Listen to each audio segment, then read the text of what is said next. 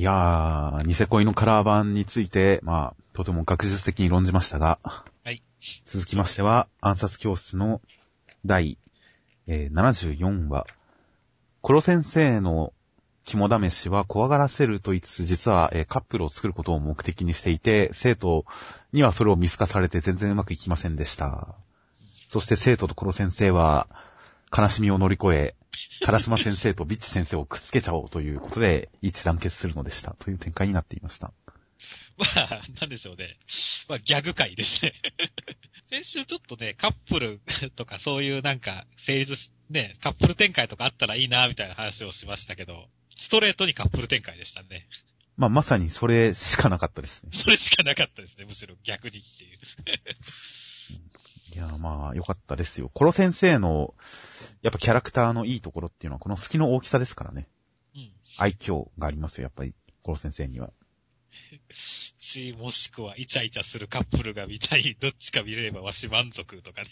はい この辺のね、なんだろう、本当に単純というかね、こう、不敵なんだけど、こう、こういう本当で、ボケがあるっていうのはいいですよね、本当に。そうですね。ハイスペックだけど完璧ではないですからね。うん、やはりいいキャラですよ。そしてその横で、ちょっとカルマくんが渚くんに関して、前回の戦いの中で気づいたことというか、お互い、やっぱりあの、渚くんが勝った瞬間にカルマくんのリアクションっていうのは他のキャラとは一風違った感じで描かれていましたから、うんそこで何を思っていたかっていうのがこのタイミングで示されたことはちょっと良かったですね。なるほどなと。うん怖くないのが一番怖いという。まあ、カルマくん結構自信家だし、ね、自分自身がね。はい。で、結構その、まあ、強かったから浮いてたっていう人じゃないですか。あの、元々のキャラクターとしても。だからそういったところですごい、全然自分と違うタイプの渚くんをすごい意識してるっていうのは、こう、面白い展開ですねっていう。ここにちょっとしたライバル関係が見えてくるっていうのは今後の展開に関して、まあどう活かしてくるかっていうのはちょっと想像がつかないんですけど。でもここの二人の関係っていうのがここで取り上げられてるのはいいなと思いましたね。うんやっぱりこの暗殺教室 E 組の生徒たち、前回は寺坂くんも結構ナイスアシストをしてくれましたが、やっぱり男同士の絆感、単純な友情ともちょっと違った絆感、仲間感っていうのは結構やっぱりいいものがありますので、カルマくん、ナギサくん展開は、えー、カルマ、ナギサ、カルナギ カルナギ。展開は、なかなか期待できるなと思いましたね、ここは。ええまあ、結構多分上位のカップリングだと思うので。主にはやっぱりライバルとしてかなとは思いますけどね。まあでも今回、まあいろいろ男女ペアで言ったけれども、まあ、はい結構仲のいいペア、本編でも多少ないですよ、縁があったりとか仲のいいペアがやってましたねっていう。まあ確かにそうですね。特にこの、なぎさくん、かやのちゃんペアとかはもう見慣れたものですしね。鉄板ですねっていう。このカルマくん、奥寺さんだっけ？ちょっとパッとは出てこないです。そう出てこないけど。まあカルマくんのところもこの辺も鉄板だしねっていう。そうでしたっけ？あんまり一緒に、結構一緒にいますっけ？いや、これはカルマくんがさ、あの、気になる子誰って言った時に、ああ、確かに確かに。そうですね。だから、ある意味では鉄板なところだなっていうところで。なるほど。そしてスナイパー組も、うん。ということで。まあ、ここから先、まあ、今回は完全に否定されましたけど、カップルって出てくるんですかねっていう。この状況下でカップルを入れると、ストーリーとしてちょっと幅が広がりすぎてめんどくさい感じはありますよね。まあ、逆に言えばね、こう、まあ、この今回の話の最後くらいにね、うちらくらいだと色恋沙汰とか疲れるの嫌がる子多いよって言ってるところで、ねまあ、後に下水って話になっちゃうけど、まあそういうカップル話はあんまやれないよっていうことなのかもしれませんけどね。いや、まあ、それぐらいのバランスじゃないと成立しづらいとは思いますよ。あったとしてもやっぱ、添え物程度にしないと、この暗殺ストーリーはちょっと成り立ちづらいと思うので、そうですね。やっぱりその辺は先生に任せましょうということでそ。うですね。いや、もう、ピッチ先生とカラスワ先生にね、任せましょうということで。カラスマ先生側からは、結構本気で脈がないと思いますからね。いやいや、でもちゃんと徹夜明けで付き合ってくれてるんですよ。付き合ってくれてはいますけど。うん。まあ、僕は結構ね、ビッチ先生とカラスワ先生がくっつくのは、すごい、いいと思ってるんで。いや、僕もいいと思いますよ。まあ、むしろ、ここはむしろ、まあ他は確かにくっつくとめんどくさいところはありますけれども、ここはくっついてもいいかなと本当に思いますんで。いや、ほんといいと思いますよ、全然。なかなかカラスマ先生が堅物すぎて難しいところではあるけれども。なんかもう極端な話、翌朝カラスマ先生の部屋から身なり整えて出てくるビッチ先生がいてもいいと思いますよ、僕は。あ、それくらいこう大人な恋愛。いやもうそ、それくらいやってても別にいいですよ、僕は。うんこの二人に関しては。まあ確かにそうですね。クールな感じでね。まあ僕は本当ね、カラスマ先生ファンなんで、この漫画の中で、カラスマ先生がかなり好きな方のキャラクターなんで、はいはい。カラスマ先生にはこう、幸せになってほしいんで、こう、綺麗な女の人を 横にはめ出してほしいですねって思ってますっていう。そうですね。ということで、来週とても期待です。期待です。ゲスク、ゲスい目線で。ゲスリング部的目線でということで。では続きまして、黒子のバスケの第244話。えー、清先輩はネブヤさんと対決し、結局パスを出させられて精神的には負けているような。ということで結局点差は開いてしまって、黒子がいないとどうしようもないという展開になっていました。力と力のショータイムは完全に、ネブヤさんの圧勝というか、貫禄勝ちでしたねっていう。全く立ち向かえませんでしたね。うん、一方的にやられてしまいましたよ。まあ、ネブヤさん、言うたびにマッスルっていうのはちょっと面白かったですけどねっていう。ま あまあ、それなりのキャラ立て、キャラ立てにはなってますよね。まあ、ネブヤさん前回こう、技術はいらねえみたいなことを言ってましたが、うん。解説によれば、ただのスクリーンアウトとはいえうん、腰の落とし方、腕の使い方、一級品の体の使い方、プラスパワーということで、結局技術も仕込まれてたんですね。まあ、でもその辺は でもそれを技術使ってると思ってないんだよね、こいつは。まあ思ってないんだとは思いますけど。ほんともっと型破りでもいいとは思いますけどね。そしたらちょっと紫バラくんっぽくなってしまうのか。まあ、強いけど地味だね、相変わらずね。地味ですね、やっぱり。清しく破ったけど、その地味さは抜けてないよねっていう。キャラクターの叫びでなんとか持っていくしかないですよ、キャラクター立てに関しては。ほんと見た目に関しては、無冠の五章は地味ですね。ということで、清さんも地味でした。そうだね清さんの後出しの権利も地い味。や、あれだけ、あれだけヒューガ先輩がやられてる様を見て、ここは俺がみたいな感じで出張ってきたのに、こ、こんなやられ方しするんですね。全然予想と違ったんですけどね。ちょっとこうね、せ、ね、こう競り合う感じになるかと思ったんですけどもねっていう。いや、一矢報いるのかと思いきや、あかんって言われちゃいましたよ。今回もね、すごい僕は解説陣がやっぱ良かったと思うんですよねっていう。いや、もう、そうですね。今回特にその、なんだかんだでパワー対決が絵的に地味なところに落ち着いてしまっているので、うんまあなんとかネブヤさんの叫びでそれなりに持ってってはいますけど、うんやっぱり基本的には解説のおかげで成り立ってる話ですよね。解説のおかげで成り立ってますね。まあ、ヒムロ君の解説とかね。いいですね。正直少し馬鹿にしていたか。うん。結構馬鹿に、ちゃんと本当に馬馬鹿にしてたんだ。本当ですね。ヒムロ君のちょっと天然ボケてる感じはいいですよね。いやもう僕はね、本当今回は、あの、解説に関してはね、この、ちこう、間違ったプレイはしてへん。それでも着々と差は開く。つまりこれが力の差や、とかね。こう、そ、で、その力の差を見せつけられたところで、こう、ね、今のままではただのいいチームでしかない、奇跡を起こすチームにするためには、やはりあいつが必要だっていうところの、なんでしょうね、この、解説の言い回しがね、ほんと黒子は毎回見てて思う、なんだろう、秀逸だなというか、面白いなって思うんですよね。そうですね。テンションを解説でコントロールしてますよね。上げたり下げたり。いや、うまくいってると思いますよ。まあただ、ゴール下は常に押倉まんじゅうみたいなもんだっていう、あの、解説は、まあ、コートの中の解説ですけど、はちょっとダメだと思いましたけどもねっていう。本当ですか？僕は普通に伝わりますよ、それで。なんか笑っちゃったんですよ、これ見てて。なんだろう、追い込まれてるというよりも、こう、押倉まんじゅうみたいなもの、うわ、なんか楽しそうっていう。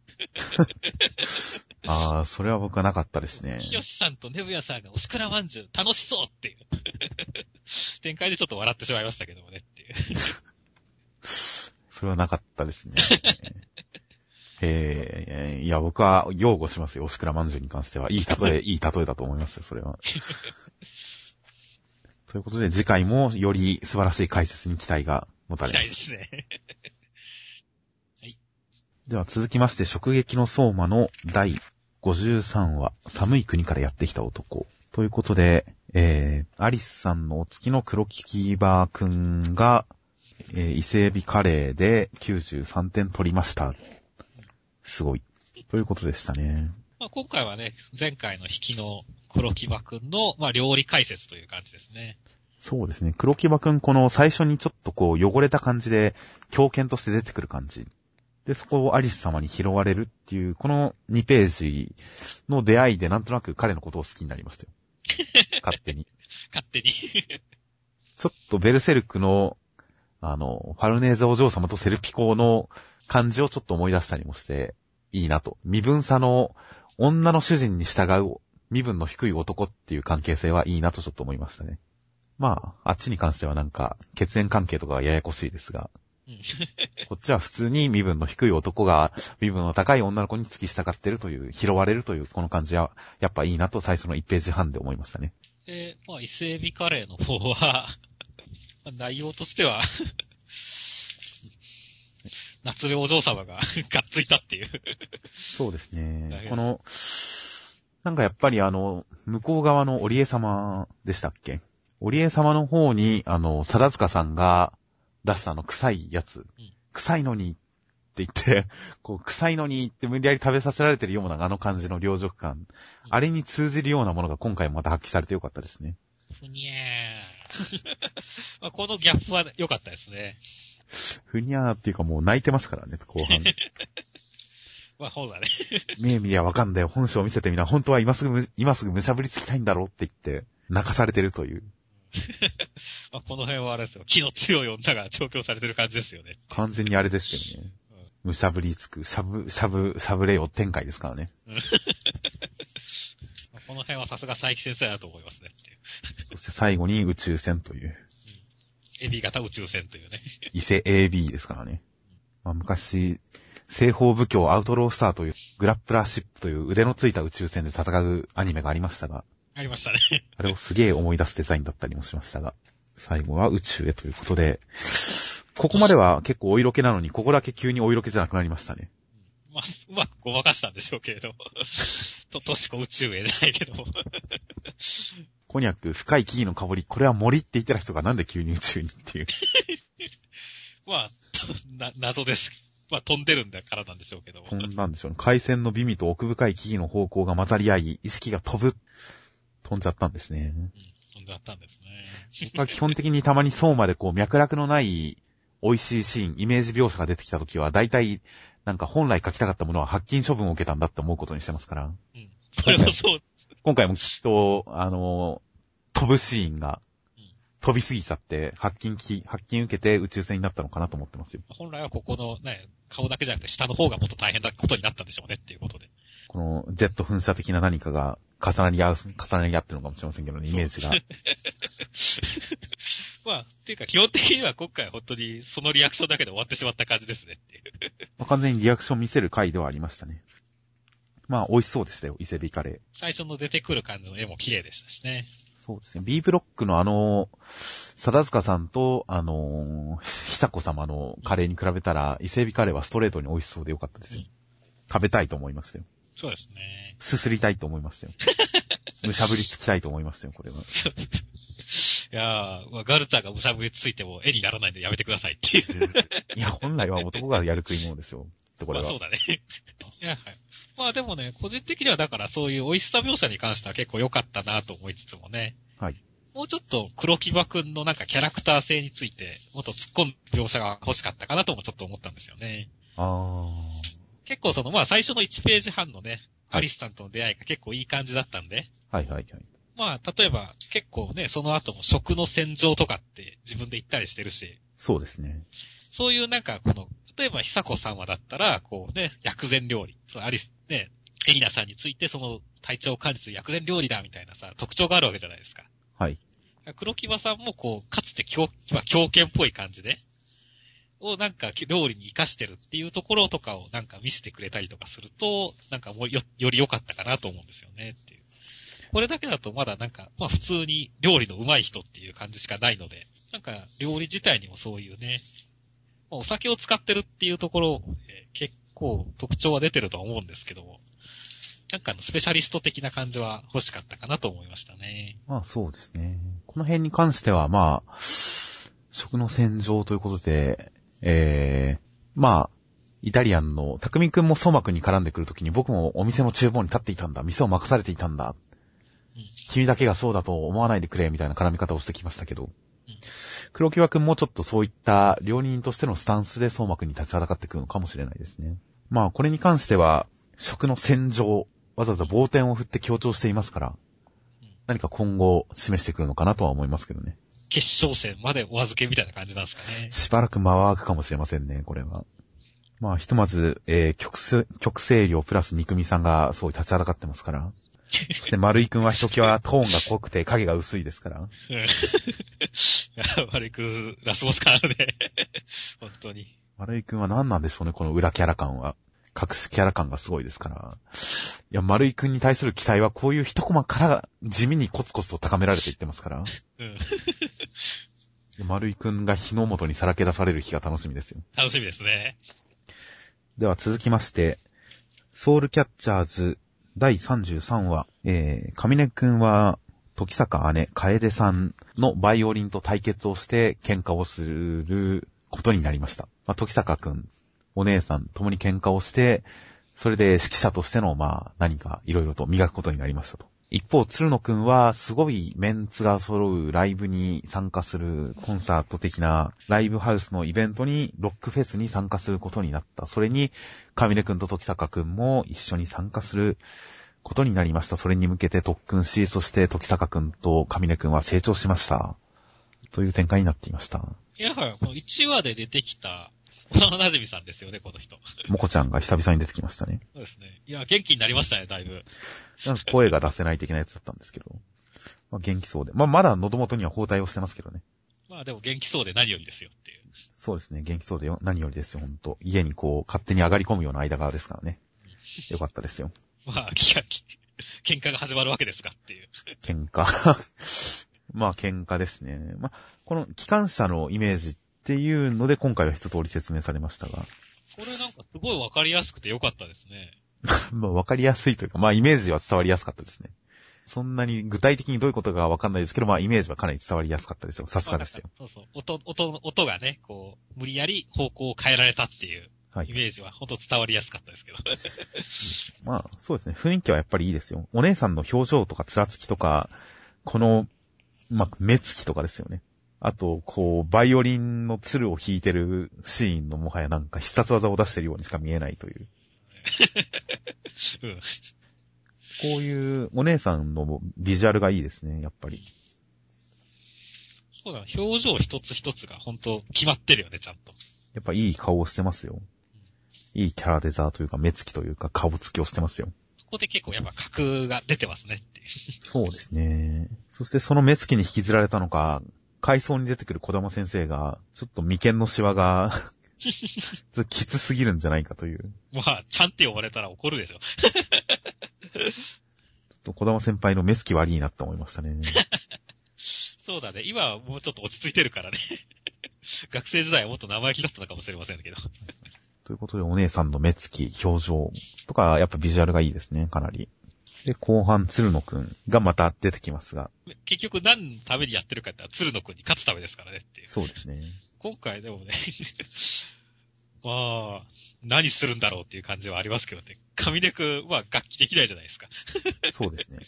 まあ、指揮をやるんじゃないですか。鶴野くんもね、上出くんを認識するためには指揮棒がないと上出と認識できませんからね。初回、今回も出てきた時に上出くんが去って指揮棒出してるからね、わざわざ。出さないと認識してくれないですからそうね。そう。まあだから、きっとメンバーに入った時もなんか指揮棒を持って、指揮す、まあ指揮するんでしょうけれどもね。指揮棒を持ちながら、キーボードとか弾いたら笑うけどねっていう。うん。うん。うん。うん。まあ逆にコントラバスを弾くっていう手も。ああ、逆にね。まあ弾けたら弾けたで、ちょっとえって思っちゃいますけど、きっと。まあどうなるかはわかりませんが。まあ、鶴野くんのキャラは、やっぱいいですね。この全方位に噛みつく感じ。この全方位に噛みつく尖った感じを持ちつつも、やっぱり上根くんがこう、参加したいっていうと、それに対してちゃんと真面目に取り合ってくれる感じうん。決して他人を馬鹿にしない。全方位に向かってまさに真剣。であるっていうところが、やっぱ好感度につながってますよね。あんまり一人よがりな感じが実は意外としないんですよ。まあ、純粋にこう、求道者的なイメージがやっぱ強いですからね。ちゃんと人の意見に対しても向き合ってくれてる感じがするので、鶴野くんはちょっと細かいとこで印象いいなと。そして最後の、えー、左右の半見開き。まあ普通の見開きですが、のこの特訓シーンとかも、何より右側の半見開きの最後のコマがいいですね。物理的に殴り合ってるっていう。そうなんですよね。カッとなってやってるというか、本格的に殴ることを目的に殴ってる感じがしていいですよね。俺は結構この二人のなんだろう。まあ最後のね、変わこう、お互い伴奏をしながらいい表情でみ、ね、お互い見てるっていう表情とかも含めて、非常にいい、まあ、ライバル関係のやっぱ良さが一つ上がった感じがしますねっていう。まあそうですね。仲の良さが本当になんかこう、今までは上根くんをナビゲートする時坂くんっていう立場は本当そうでしたからね。うん。上根くんが何かわかんなかったり、何か困ってたり、何かしようとしてると時坂くんが横から、なんか上根お前、みたいな。うん。それはなんとかだよ、みたいな、そういう解説をするっていうポジションがやっぱり一番、そのポジションの、なんでしょう、印象が強かったのが、この最後のコマで、なんかやっぱ対等になった感じがしますよね。上根くんを導く時坂くんっていうところから脱した感じがあってすごくいいですよ。まあさすがにね、こう、ソウルキャッチャーズ人気投票ナンバーワンコンビですよっていう。ああ、そうですね。ソウルキャッチャーズはやっぱこの二人の話なのかなという感じになってきました。時坂くんの首の傷は指揮棒で刺されたのかなと思います。本当に殴りすぎだろ指揮棒で刺したかもしくはキスマークなのかなと思いましたけども。やばい、やばい、そんな不女子が喜ぶことはやめて。ええ、もこちゃん、もこちゃんが噛んだのかもしれませんし。いや、でももこちゃんはあれじゃないですか。音羽先輩派じゃないですか。あ、そうだったんでしたっけ？まあ、時坂も、あのー、吹奏楽部内に現地妻がいますしね。うん、ということで、まあ最後、やっぱ修行して、共に修行して強くなった仲間っていうのはやっぱり、ジャンプでは王道ですからね。王道ですね。特に90年代とかそれ以前ではもう王道ですからね、その二人の絆は。うん、もう、ドラゴンボールで言えば悟空とクリリンですから。大の大冒険で言えば、大とポップですから。もっといろいろいそうな気もしますが。まあ、そういうところにこう割って入るような感じに、二人のコンビ感高めてほしいですねって。そうですね。一緒に修行した、この二人の感じっていうのは、そん通じるものがありますから、最後のコマはいいなと思いますよ。ということで、来週はこの二人が、どれだけ成長を実感させてくれるような形で鶴野くんを迎え撃つのか、うん、とても楽しみですね。楽しみですね。二人の成長を見せつけてほしいものです。では続きまして、三浦忠宏新境地分析型対超能力ポリスアクション読み切りセンターカラー47ページゲイザー三浦忠宏協力小島拓ということで読み切りゲイザー。えー、超能力者がこの世の中にはいて、その超能力者の起こす犯罪をえー、警察のオカルト化というところにいる天才少年と彼に協力する父兄というか女性刑事が見事に事件を解決しましたという話になっていました。いや、面白かったですね。本当に。異様に完成度が高かったですね。そう、完成度がね、高いですね。絵もレベルが高いし、話作りも卒がないしっていう。うんちくもいい感じですしね。賢ぶるのがうまいですよね。え、それすごい大事なことですからね。いや、大事なこととかでは特に。そして、何より僕はキャラ、この主人公二人のキャラクターがいいなと思いましたよ。はいはいはい。人公の荒谷くんと桐崎さんでしたっけ？荒谷くんと桐崎さんのキャラ。まあ、桐崎さんはある意味優等生キャラで、あんまりこう、なんでしょうね、ぶっ飛んではいないというか、キャラとしてすごいかなりの特徴がついてるってわけではないんですが、その分この荒谷くんがちゃんといくつかの属性を持ってて、問題児キャラとして、ちゃんと芯を通してる分、それに対する、まあ、カウンターキャラとして、桐崎さんもちゃんとキャラが立ってるという感じで、この二人のバランス立ち位置とかはかなりいいなと思いましたよ。二人に対しての好感度がかなり持てましたよ。そうだね。荒谷くんがね、この、まあ、天才だけど、こう、すごい中学生感がある、スケベな感じの中学生感があるっていうのもすごい良かったですね。そうですね。このやっぱ隙のある感じがいいですよね。で、ちゃんとね、木崎さんが綺麗なお姉さんとして、それにちゃんといるっていうのはね。はいはい、はい。このおねしょた感というかね、すごいいいですね。すねおねしょた感がいいですね。この荒谷くんのその中学生らしいダメな、スケベな感じと、この天才らしい感じっていうのを両方ちゃんと描きてるのがいいですよね。本当にだから、隙がないんですよね。流れに一切無駄がないというか そうですね。なので、これプラス、サイドキャラとか敵キャラがちゃんと用意できるんであれば、ほんとそのまま連載してる姿が目に浮かぶ感じですけどね。今回もね、普通に、まあ、能力とかは結構ありきたりだったりするわけですけれども。そうですね。空気圧縮とかよくある感じですよね。ただやっぱりそれのまあ、そのまあ、さっきあの、賢ぶるって言ったけれどもね、こう、うまいこと隠しつつね、で、最初はだから、木崎さんもネタがわからなくてっていうところで、ね、私の力のイメージが見えてないようだ、無駄とかっていうね、結構ちゃんとこのフェも能力バトルというか、それになってますしねっていう。能力バトルになってますし、この能力が発生する前に寒くなって耳がキーンとするとか、こういうヒントの出し方とかもいいですし。そう。そして、主人公がそれが科学的にやって、見破るじゃないですか。見破った後にその解説をするんだけど、その解説を聞いて相手が対策を練るっていうね。はいはい、そうですね。つまりゆっくり冷やしながら生成すればもう見えないとかね。はいはい。こういったところのこの、まあ、キャッチボールというか、もう、普通ここってあんま、見破ったら終わりってなっちゃうところだけど、一個ちゃんともう一個ね、見せ場とか山場を作るっていうのもうまいなと思いますし。だから、お結構すごいよくできた読み切りだなと思って、すごい感心してましたね。まあそうですね。少年漫画の陥りがちなというか、やりやすい、作りやすい話にしていくと、どうしても主人公がより強い能力者のオレツエ展開。もしくは主人公がすごく便利なアイテムを開発してしまう。すごい便利なアイテム一つあって、それを使えば勝てるというような展開にしてしまう。便利道具展開とか。そういうのが、そういうのの方がやっぱお話は作りやすくなりますから、そういう方向に流れがちな気はするんですが、そういうのではなくてあくまで現実的な手段で倒すっていうのは、お話が作りづらい分成立したらやっぱり面白いんですよね。うんお話っていうのは成立しづらいものほどきちんと成立した時に面白いですから。この主人公があくまで無能力者、そして便利アイテム、便利道具もないという勝ち方。っていうのは、いや、すごく可能性を感じさせる構成だと思いますよ。すごくこう、チャレンジングでかつ成功してると思いますよ、そこに。いや、はい。まあ、三浦忠宏先生、新境地っていう感じですけど、はい。いや、この路線変更は大成功だと思いますねっていう。いや、実際そうですね。恋染もみじとか他にも読み切り何本か読んではいますけど、恋染もみじの連載も含めてこれが一番可能性を感じさせる漫画だと思いますよ。うん。三浦忠宏先生。なんかちょっと絵柄が、あの、加納康弘先生っぽい感じがしますよね。M0、M0 とか、アリス川とかの、を思い出しません。というか、絵柄見た瞬間にちょっと騎士感を覚えませんでしたか？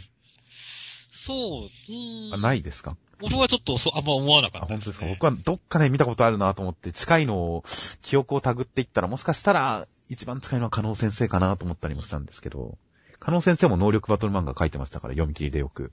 はいはい、書いてましたね。かなぁとちょっと思ったりもしたんですが、なんとなく、なんでしょうね、騎士感があるんですけど。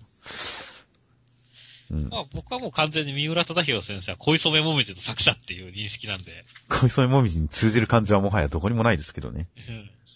まあ、女の子、ね、この木崎さんのデザインとかは、まあ恋染めもみじとかでもあったような感じなんで。でも結構絵柄もシュッとした感じに少し直してませんか？頭身高くして。この絵柄の路線変更もいい感じですよ、本当に。いや、バトルモノにふさわしい。やっぱりバトルモノは基本ちょっと頭身高くして、ラブコメは頭身低くっていうのは、まあ、上等手段というかまあ、セオリーですし。それに沿ってちゃんとバトルモノに合った描写、バトルモノに合ったキャラデザインの、えー、イラスト変更っていうのも本当にうまくいってると思いますね。うん、あと、まあ、ついでに褒めると、冒頭の導入3ページとかも僕好きですよ。1ページ目でいきなり殺人事件、2ページ目で犯人登場、3ページ目でそれを見つける主人公。この展開の速さと、それぞれ大駒一つ、こう、目立った駒が1ページに1個ちゃんとあって、この成立、こう、テンポよく運んでる感じっていうのも、かなり僕は好きですよ。いや、テンポは本当に良かったですね。僕はやっぱりこのね、あの、テレパスをね、テレパスをこう、認識するところもささっと済ましちゃうところの速さは良かったですねっていう。荒谷くんがですか？そう、荒谷くんが、信じるっていうところ。はいはいはい。テレパスのモル、まあ、モルモットっていうか テレパスの能力者として、木崎さんを信じるっていうののね、この、速さ、理論としては普通にわかりやすいし、しかも、ささっと早く済ませるっていうところも、非常に構成うまいなと思いました。まあ自分が思ってることを当てさせて、よし信じようっていう展開は、それ自体はまあテンプレというか当たり前の話なんですけど、うんそこで選ぶワードが、この全く意味のない文字列っていうのが、一種パソコンとかそういうデジタルがある程度人々に浸透してる中でこういう文字列を出すと、ちょっとそっちの感じ、雰囲気を持ってきてていいんですよね。うんサイバーな感じが、頭いい感じ出ますよね。頭にいい感じ出ていていいですよね。この文字列なんかの伏線かなと思ったのはちょっと放り投げられてて、もったいない気がしましたけど。どう活かすかは難しくはあるんですけど。せっかくここまで意味ありげに出たんであればなんか、後々これをもう一回使ったらよかったな、というのはちょっと思いましたけど。まあ難しいですね。ああそうですね。まあ、全体的に完成度はすごい高いんでね。僕的にはね、ちょっと、あれですね。もうちょっとこう、お色気要素とか、増えて欲しかったなとは思いましたね。空気圧で服ビリビリに破けるとかね。個人的にはバトルものに寄せていくんであればこのくらいの比率で全然いいと思いますけどね。はい。まあ、パンツ丸見えくらいでちょうどいいってことですね。あと恋人のふりをするとか、そのくらいの面白い要素で。ほっぺん中くらいがちょうどいいってことですかね。まあだからエロっていうのは、バトルものでエロって別段あれですからね。まあ、確かに、必要ないっちゃ必要ないからね。特にジャンプにおいてはバトルものでエロっていう組み合わせはあんまりないですからね。バトルをやるんであれば、お色気は本当にサービス程度。で、そんな直接的なエロまで行くバトルものっていうのは、あんまりないと思うので、うん。やっぱ本当にバトルものに路線変更したっていうことで、うん変に引きずらないでこの感じでいいと思いますよ、僕は。はいはいはい。過去作を変に引きずらないでいいと思いますよ、僕は。まあ確かに言われてみればそうですねっていう。ということで、ゲイザー、かなり期待の作品でした。そうですね。協力小島拓先生っていうのはどういう人なんでしょうね。能力交渉をしてるんですかね。うん。まあ、なんかこのガスの化学式だとか、数式だとか、なんか、いろいろと細かいところで入っ手は入ってるのかなと思わなくはないですけど、うんどうなんですかね、小島拓先生。うん検索しても、えー、白岡町長の人しか出てこないですが、白岡市の市長の人しか出てこないですが、小島拓さん。まあ、意外とこの犯人のモデルになったとか。この犯人、こう、人格に関してはちょっと、あんまり別にもうちょっと面白くてもいいなとは思いましたけど、デザインに関しては僕、な意外と嫌いじゃないですよ。この背広が翻ってる感じと、頭の両サイドの髪が跳ねてる感じ。そうだね。普通だけどちょっと普通じゃない感じっていうのがあっていいですね。敵のキャラデザもいいですし、うん。いや、ほんと、先々なんか展開があったらいいなと思いますよ。そうですね。いや、ほんと、たくさん話をストックして連載してほしいですね。まあやっぱ、あくまで読み切りの構成としてよくできてるっていう感じではありますから。いや、まあそりゃそうなんですよね。読み切りですから。うんだから連載化して大きい話になったらどうなるかっていうのは未知数ではあるんですが、まあとりあえず読み切り段階ではもう、いいものを見せてくれたと思うので、うんいや、ほんと連載につながったらいいなと思いますよ。では、続きまして、サイキクソの災難の第82回、お年玉をもらった佐伯くんはテレビを買いに行ってコーヒーゼリー製造機を買いました。という展開でした。はい。いや、はい。面白かったですね。今週の佐伯は。佐伯くんはなんかこう、他人の迷惑を顧みずに自分の能力でなんかするよりかは、やっぱ佐伯くん自身が迷惑被ってる方が面白いですね。そうだね。佐伯くんのダメなところが見たいですよ、僕は。もっと。まあ、今週はそのダメなところの、まあ、最たるとまでは言わないけれど、かなり出たよねって。かなり出てよかったですね。うん。ほんと最後の2ページ、っていうか最後の4ページが、もうこの話のほんと肝ですからね。肝だね。途中まで完全に佐伯くんのターンだったんだけど、一気に逆転したからね。そこまでそんな面白いかって言われたらまあ多少面白かったですけど、この店員のキャラが良かったですね。うん、店員のキャラがね。店員のキャラが良くて面白かったですけど、やっぱり最後の4ページで畳みかけられましたね。すごい食いつき方だもんね、佐伯くん。とってもっていう、とっていらないって、あれだけ言ってたのに。そうそうそう。いや、本当にね、この、なんだろう、綺麗な流れだからね。それまで完全に指定してたのが、たった298日で元が取れるのです。突っ込まないですからね。突っ込まないからね。そんなに前に食わねえよみたいな突っ込みないですからね。そしてその後のテレビも、寝坊なんかして直しこれたらとか、いろいろこう、佐伯がやってるところを全部これまこれまでにテレビにつき、これまでにテレビのおまけとして示されて全然いらなかったやつがここに来て完璧な布陣になるっていうのは。よくできてましたよ。うまかったですよ。うまかったね、ここ。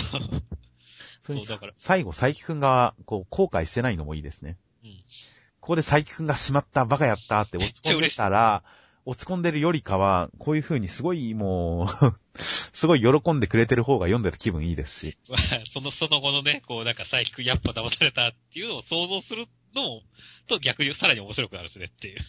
僕はもう、こういうのを買って失敗する人が普通ですから、あえて買って存分に楽しむっていう、そういう道を行ってほしいですけどね。普通の人にはできない道を、佐伯くんには。そうだね。